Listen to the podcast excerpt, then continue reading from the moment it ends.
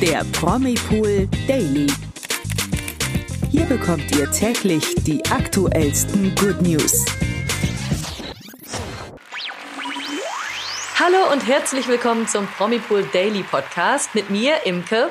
Und mit mir, Nathalie.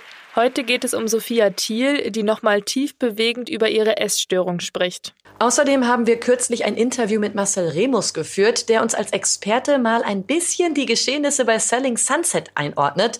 Denn kürzlich ist auch erst die neue Staffel bei Netflix gestartet. Und zum Schluss dann wie immer die besten Promi-News des Tages. Bleibt also dran.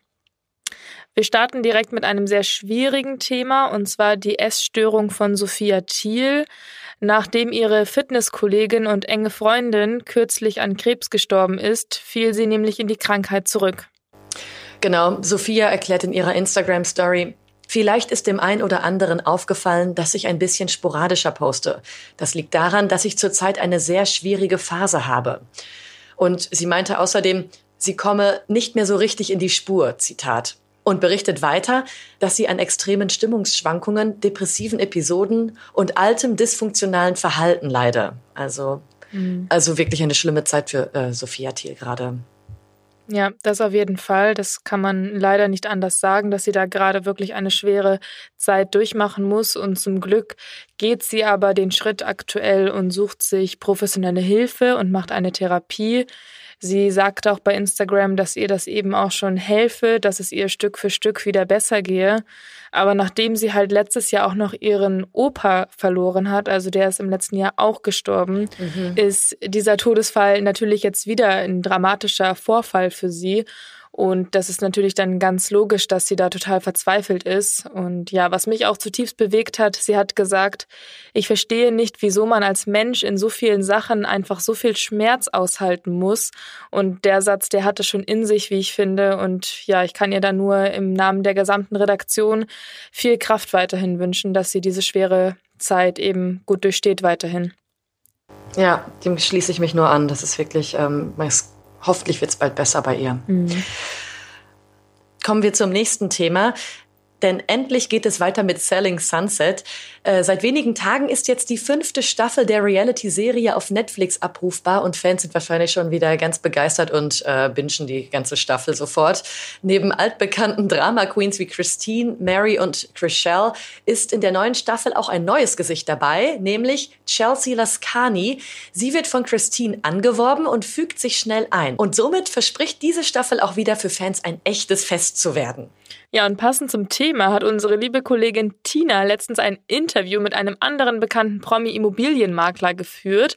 Und zwar mit Marcel Remus. Der hat sich extra für uns Zeit genommen und die Geschehnisse bei Selling Sunset mal etwas eingeordnet ich lache natürlich, weil man kann das natürlich jetzt nicht wirklich auf Mallorca so produzieren oder in Europa, wenn du überlegst, da kommen die Ladies dann mit High Heels auf die Baustelle mit 15 Zentimeter. Das ist ja total unrealistisch eigentlich, aber das macht es ja eben aus, dieses Drama und dieses übertriebene und deswegen, ich bin ein Riesenfan und gerade in Corona-Zeiten, im Lockdown, wir hatten ja in Spanien einen krassen Lockdown, ähm, deswegen ist das eine super, ein super Entertainment gewesen. Ja, das sind wirklich ganz andere Welten, die man dort gezeigt bekommt. Und umso überraschender, dass Marcel Remus trotzdem einige Aspekte aus Selling Sunset benennen kann, die gar nicht so realitätsfern sind. Zum Beispiel die Verhandlung, das ist natürlich schon so, wenn du dann so einen Megadeal hast und dann in der Verhandlung steckst mit dem Käufer und Verkäufer und das alles sich dahin zieht, das ist natürlich totales Drama und es ist spannend und da ist natürlich ganz viel Herzblut mit drin. Und das ist natürlich auch noch spannend. Und gerade wenn die dann die Glocke, weißt du, wenn die dann mhm. abschließen im Büro dann Leuten, da hat man natürlich, da fühlt man als Makler mit, weil man eben weiß, wie, was für eine Emotion da dahinter steckt und wie, es ist eben dieses typische Makler, Image nur die Tür aufschließen und danach die dicke Provision kassieren. So einfach ist es eben nicht. Gerade wenn du Luxusimmobilien verkaufst. Ich verkaufe jetzt zum Beispiel nächsten Monat ein Haus für sage und schreibe 20 Millionen. Ich meine, solche Kunden abzuschließen, solche Deals abzuschließen, da steckt schon mehr dahinter, als jetzt nur die Tür aufzuschließen, den Kunden dadurch zu jagen und, den Kaufvertrag rauszuholen. Deswegen, also solche Sendungen, ich finde es auch super, dass eben da mehr Fokus äh, auch weltweit auf solche Sendungen gelegt wird. Es gibt ja in Frankreich noch eine Sendung, die auch super erfolgreich bei Netflix läuft und ähm, deswegen, ich, ich finde das super, ich finde das sehr gut und freue mich, dass eben jetzt gerade nach der langen Pause von jetzt beispielsweise für uns in Deutschland Mieten, Kaufen, Wohnen, es gibt es ja jetzt seit Jahren nicht mehr, dass es eben dann mittlerweile auch andere Formate in diesem Segment gibt, wo man eben mit Immobilien zu tun hat, wo man auch so ein bisschen mitraten kann, was kostet so eine Immobilie, was ist es wert. Und auch so ein bisschen mit, miterlebt, wie verhandelt man da und wie entstehen die Preise und man sieht überhaupt auch mal, was gibt es auf der Welt, in welchen Lagen, zu welchen Preisen zu kaufen. Das finde ich ganz spannend. Ja, da bekommt man auf jeden Fall richtig Lust, dass Marcel Remus selbst bald wieder als Makler im TV zu sehen sein wird. Tina hat deswegen auch nochmal nachgefragt, ob er sich auch ein Format wie zum Beispiel Selling Mallorca vorstellen könnte.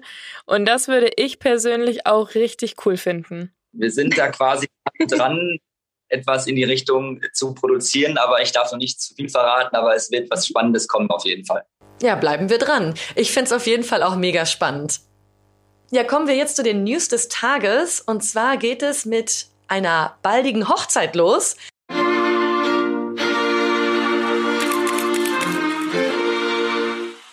Bei den Wollnys läuten bald die Hochzeitsglocken. Mama Silvia Wolny hat ja schon vor ein paar Tagen ein Foto gepostet und mit den Worten, sie hat Ja gesagt, auch die ganze Fangemeinde der Wolnys zum Spekulieren gebracht. Denn jeder will natürlich wissen, wer hat jetzt einen Antrag bekommen und wer wird bald heiraten. Ähm, jetzt ist es endlich raus und zwar geht es dabei um die frisch gebackene Mama Lavinia. Sie und ihr Freund Tim haben sich nämlich verlobt und da gratulieren wir ganz herzlich.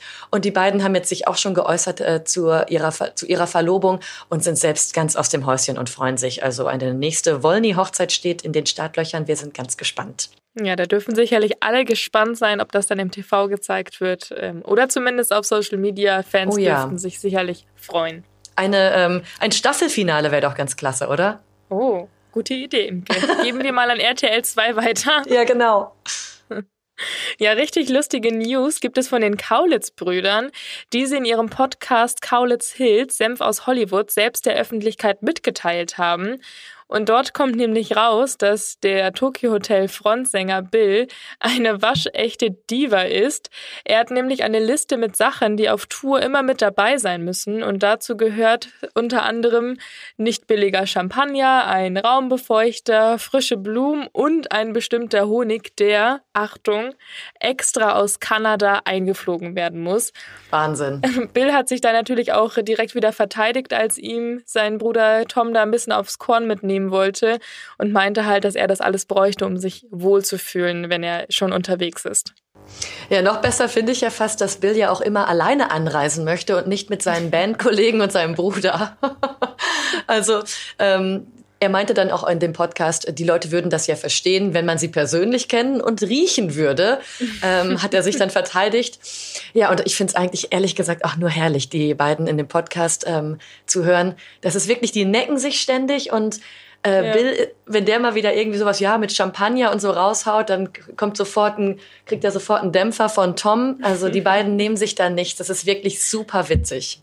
Ja, echt waschechte Geschwisterliebe, wie sie im Buche steht. Also ich finde es auch nur zu gut. Und äh, ja, auf jeden Fall hat jetzt Bill auch damit gesorgt, dass Fans in Zukunft vielleicht auch noch ein bisschen Abstand von Tom und den anderen nehmen werden, wenn sie doch äh, nicht so angenehm riechen und sind. Also ähm, vielleicht haben sie da jetzt ein bisschen mehr Privatsphäre in Zukunft nach dieser Information. Ja, das wäre natürlich schön.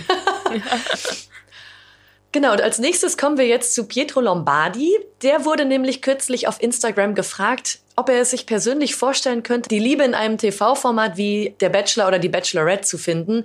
Und seine Antwort fiel da gar nicht so freundlich aus. Er meinte nämlich, Zitat, bei einer Frau finde ich es fast noch zwei Prozent schlimmer, so mit zehn Typen im TV rummachen. Schwierig. Er selbst soll wohl auch mal gefragt worden sein, ob er an einem TV-Format interessiert wäre, was so ähnlich wie Promi-Bachelor dann gewesen wäre.